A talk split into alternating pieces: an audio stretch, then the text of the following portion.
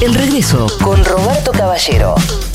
El Destape Radio 107.3. 39 minutos pasaron de las 8 de la noche. Saludamos a Julio debido a estar al otro lado de la línea. Julio, ¿cómo está? ¿Cómo te va, Roberto? Bien, bien, bueno, felicitaciones. Te escucho en directo, te, te- te venía siguiendo los sucesivos programas Ah. estos dos años. La verdad que fue una, una alegría grande que ahora circunstancialmente, pues estábamos rastreando tu teléfono con Lali y salió tu productor. Así que bueno, gracias por todo el testimonio que diste. Y me encantó muchísimo una, una entrevista que le hiciste al doctor Ubeira hace un tiempo atrás. Sí. Este, pues, fue fantástico, me parece de lo mejor que he escuchado en los últimos tiempos, tanto de entrevistado como de entrevistador. Julio.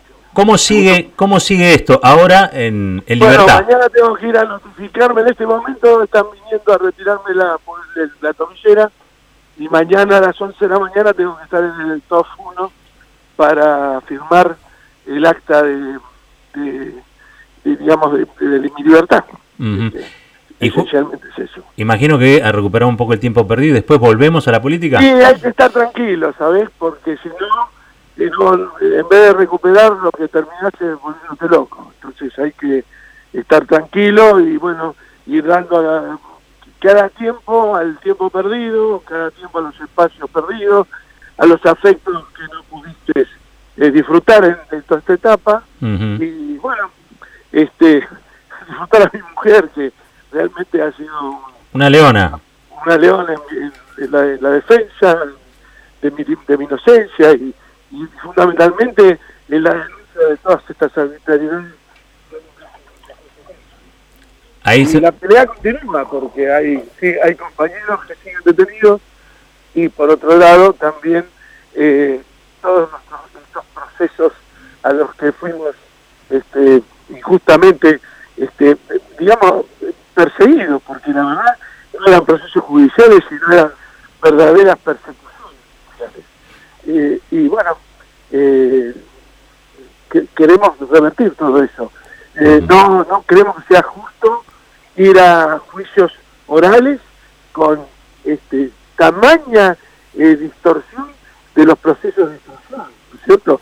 Cuando yo digo que la mayoría de las instrucciones son un destornillo de la vida, yo creo que ya solamente ahí está todo, está todo dicho. Entonces creo que definitivamente tenemos que entender que acá ha habido un- una tarea sistemática de persecución. Yo hoy veo, por ejemplo, con una gran, con un gran optimismo el trabajo de la senadora Sanú en el Senado en relación a la justicia jujeña, la, la locura de, de la prisión de, de Milagro, y creo que esa misma locura es la que se aplicó acá para perseguir a Cristina, a mí y al resto de los compañeros. ¿no? ¿Cómo, ¿Cómo vivió Julio el silencio de la Corte Suprema en todo este proceso de persecución judicial? No, lo viví naturalmente porque la, la verdad que de ninguno de ellos espero nada, de, ninguno, de ninguno. Le- la única esperanza y expectativa, a pesar de también tener algunas diferencias de, de criterio, de visión en algunas cuestiones de la política, eh, fue con este eh, con Zaffaroni y después lo demás fue todo frustración. Eh, la doctora, eh, una, eh, una de las integrantes que falleció, también una señora de sensatez, eh, no recuerdo el apellido, A Carmen Argibay. Exactamente. Y bueno, y nada más, lo demás fue todo desilusión, en algunos casos para los que tenían alguna ilusión. ¿no? La verdad que nunca pensé que la Corte estaba a la altura de las circunstancias de las transformaciones que se hicieron en el país Néstor y Cristina. Ahí, Nunca acompañaron. Eh, creo que el, el ejemplo más palmario, que a vos te involucra por tu profesión, y a mí también porque soy usuario, eh, eh, fue la ley de medios, ¿no? que, creo que es la gran asignatura pendiente del, del kirchnerismo es la no aplicación de la ley de medios. Y creo que esa no aplicación es lo que nos llevó a nosotros a la detención y a Cristina a esta persecución atroz que sufrió. Julio, este, ya en, escarcelado, con libertad de movimiento, ¿sale a bancar al gobierno del Frente de Todos? No, no, no, no. yo no, no soy parte del oficialismo y veo en el, plano económico tengo profundas diferencias, sobre todo con el modo como se va a encarar el acuerdo con el fondo. Yo creo que es este eh, afecta profundamente la soberanía nacional ir a negociar primero sin haber denunciado a la Guardia Macri, a Caputo a, y a Duhovne, Mm. claramente que fueron los que cometieron estas fabulosas etapas, 60 mil millones de dólares que entraron por una puerta y salieron por la otra. Y por otro lado, este, eh, no tener aprobado el presupuesto. Entonces, vamos a que, eh, una, que potencias extranjeras que están representadas en el fondo nos hagan el presupuesto. Entonces, si nosotros no, vamos con una denuncia penal contra quienes nos robaron virtualmente 60 mil millones de dólares y no vamos con un presupuesto donde decimos, bueno, nosotros el excedente que tenemos como para cumplir con nuestras obligaciones es este. Después vemos cómo negociamos, si son más años menos años, pero si vamos eh, totalmente desguarnecidos, creo que vamos a... Y la ley, tampoco comparto la ley esta que se, habilita la posibilidad de la negociación, porque creo que se, se pusieron en riesgo eh, los los recursos naturales de la nación, en las garantías. O sea que hay diferencias profundas en cómo están Yo no soy parte del oficialismo. Eh, tengo un profundo y un enorme respeto por Cristina, creo que ella tiene una cabal comprensión de la situación política y económica que está viviendo el país y creo que va a actuar en consecuencia y tengo mucha fe y esperanza en su liderazgo. Pero en el conjunto del Frente de Todos en sí, creo que no, y además creo que el peronismo está, eh, está en difola y no, no, no hay presencia del peronismo en términos, por eso es muy importante eh, la elección interna que va a haber dentro del partido, porque creo que de alguna manera de esa elección tiene que surgir una conducción mucho más este, eh, pesada en términos ideológicos, este, no quiero hablar de la palabra doctrina, mucho no me gusta, pero hmm. en términos doctrinarios también eh, más homogénea y más fuerte, yo creo que el, actual presidente del Congreso justicialista, el, este, el doctor Infran, tranquilamente podría y debería ser el, presidente del Partido Justicialista. Eh, Creo que sería un digno eh, eh, depositario del estilo de conducción de Néstor Kirchner. Lo que sí, Julio, vamos a, tener a un Julio Devido denunciando, imagino, el loafer, la persecución judicial, pidiendo por los presos políticos. Totalmente. ¿Y voy, a voy a dedicar mi tiempo, mi vida, mi, mi, mi pulsión vital a eso. Y fundamentalmente me voy a descansar hasta que pueda tener libres a mis compañeros. De hecho, mañana mismo voy a hacer el trámite para poder este, eh, ingresar al penal de seis a visitarlos. Una, una pregunta que me quiero sacar de, de, encima. Este, ¿Alguna vez yo imaginé eh, su detención, Julio, como la de otros, como detenciones geopolíticas, digamos, más que presos políticos, ya decía, son presos geopolíticos. ¿Termina acá la persecución que hubo contra Debido o en realidad tiene terminales más arriba? De, ninguna manera. Yo creo que estamos en una etapa de mucha duda, eh, donde no está consolidado para nada el poder, el poder popular y creo que lamentablemente vamos a, a una etapa, si no hay la consolidación del poder popular, vamos a una etapa de de, nuevas persecuciones, como ha pasado en Bolivia, como ha pasado en Uruguay, etcétera, etcétera. Julio, buenas noches y también, por supuesto, en un día que entendemos más que especial, ¿no? Recuperar la, libertad a pesar de la continuidad de la, de la persecución, por supuesto, es, es un día muy, muy trascendental. Decías recién, eh, ya es inminente el retiro de la, de la pulsera electrónica. Me gustaría preguntarte si cuáles, cuáles son los primeros movimientos ya con total libertad, además de esta visita a los presos políticos que, que estás planificando.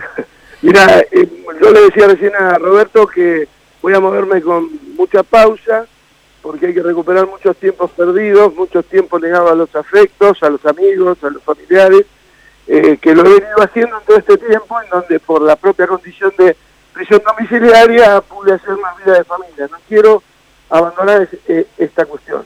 Estaba trabajando con una serie de compañeros, la gente de Primero la Patria, con el doctor Chollis, con eh, Marcelo Parrilli, eh, mucha gente inclusive con Fernando Esteche, eh, en una tarea de recuperación y reivindicación de los valores de la Constitución del 49, mm. que nos parecía un poco tratar de sobrevolar la cultura, no entrar todo el tiempo en discusiones de, tipo academicista en relación a la cuestión económica, sino entrar a trabajar en valores que este país tuvo y tuvieron un valor constitucional, fundamentalmente en el área económica, cuando define, cuando habla de la recuperación, o sea, de, la necesidad de una retribución justa en los derechos de los trabajadores, donde dice que la renta y el interés del capital tienen que ser sí, solo sí, solo fruto del, del, trabajo humano, eh, cuando habla en el artículo 40 de la imprescriptibilidad y, de la pertenencia al Estado de los servicios públicos, no solamente en su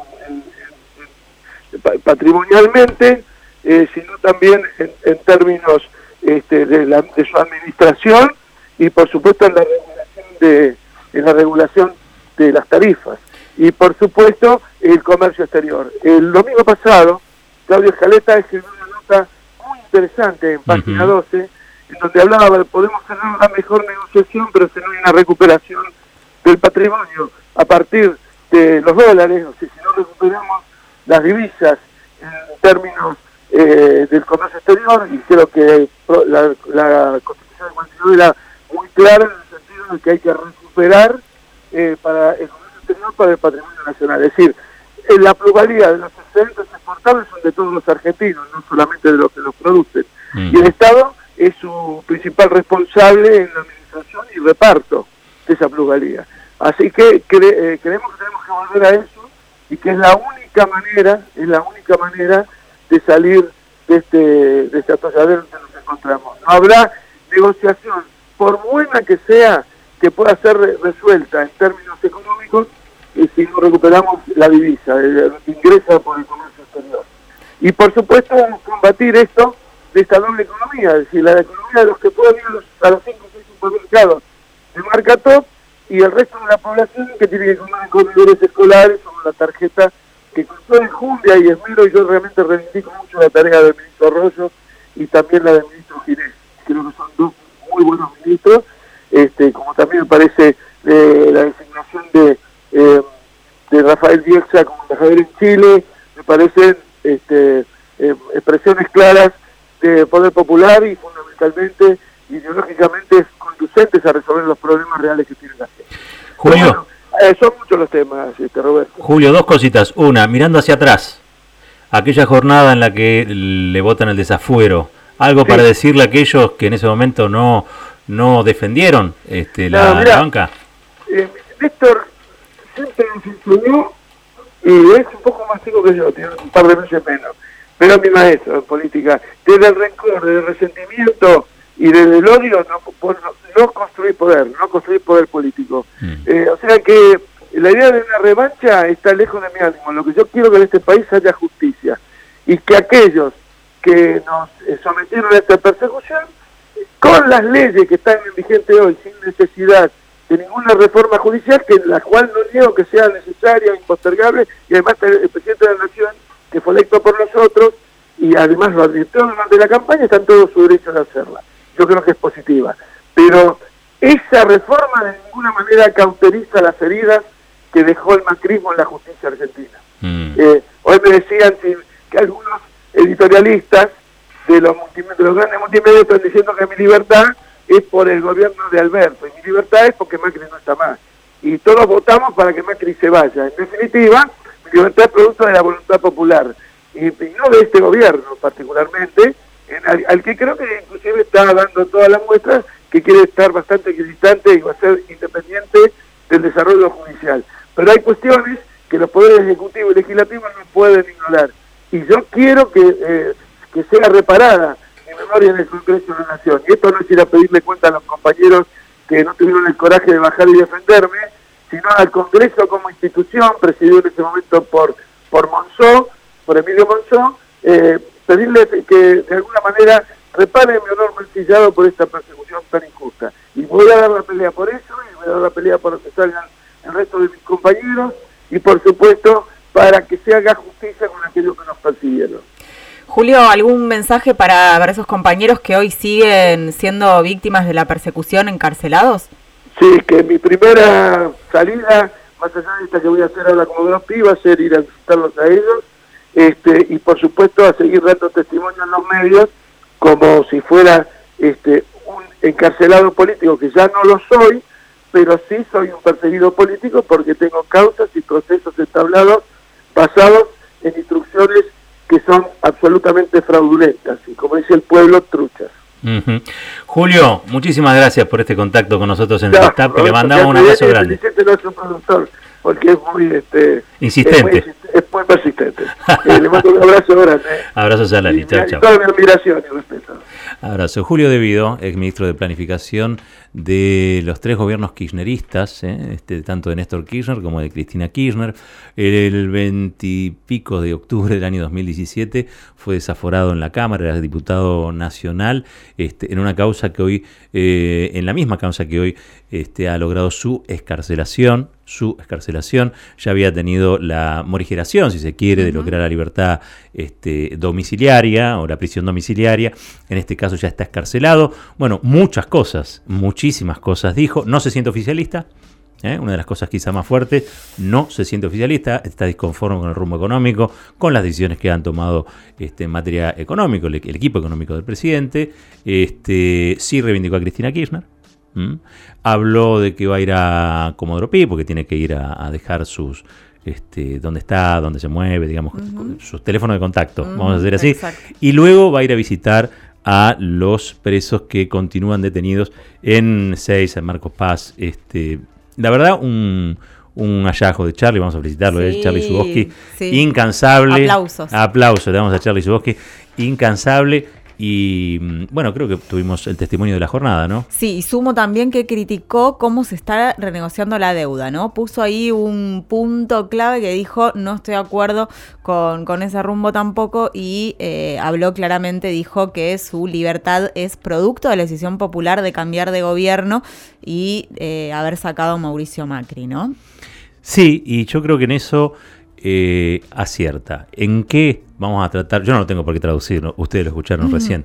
Me parece que si el, cambio de ciclo político, eh, el cambio de ciclo político ha, eh, en todo caso, hecho más visibles estas injusticias. Me parece que acá un tribunal resolvió en función ya de este nuevo aire, este nuevo oxígeno que se produjo a partir de la victoria en, octubre pasado del Frente de Todos. con lo cual, está Julio Debido en libertad, está dispuesto a hablar de todo, me parece, me dio esa impresión. Y habló, perdón, también claro, hablar de todo, hablar, habló de la ley, de lo que tiene que ver con la ley de servicios de comunicación audiovisual, ¿no? Así que dijo, hay que, va a ir a los medios, pero también hizo una crítica en ese punto de, lo que ha sido, bueno, la, la, dijo él, falta implementación, fueron sus palabras, podemos decir en todo caso, eh, cómo pudo ser eh, limitada su implementación.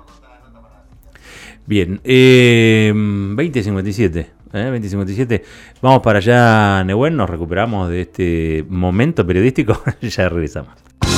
Fuerte y al medio. Fuerte y al medio. Un lugar clave para analizar el día por la tarde.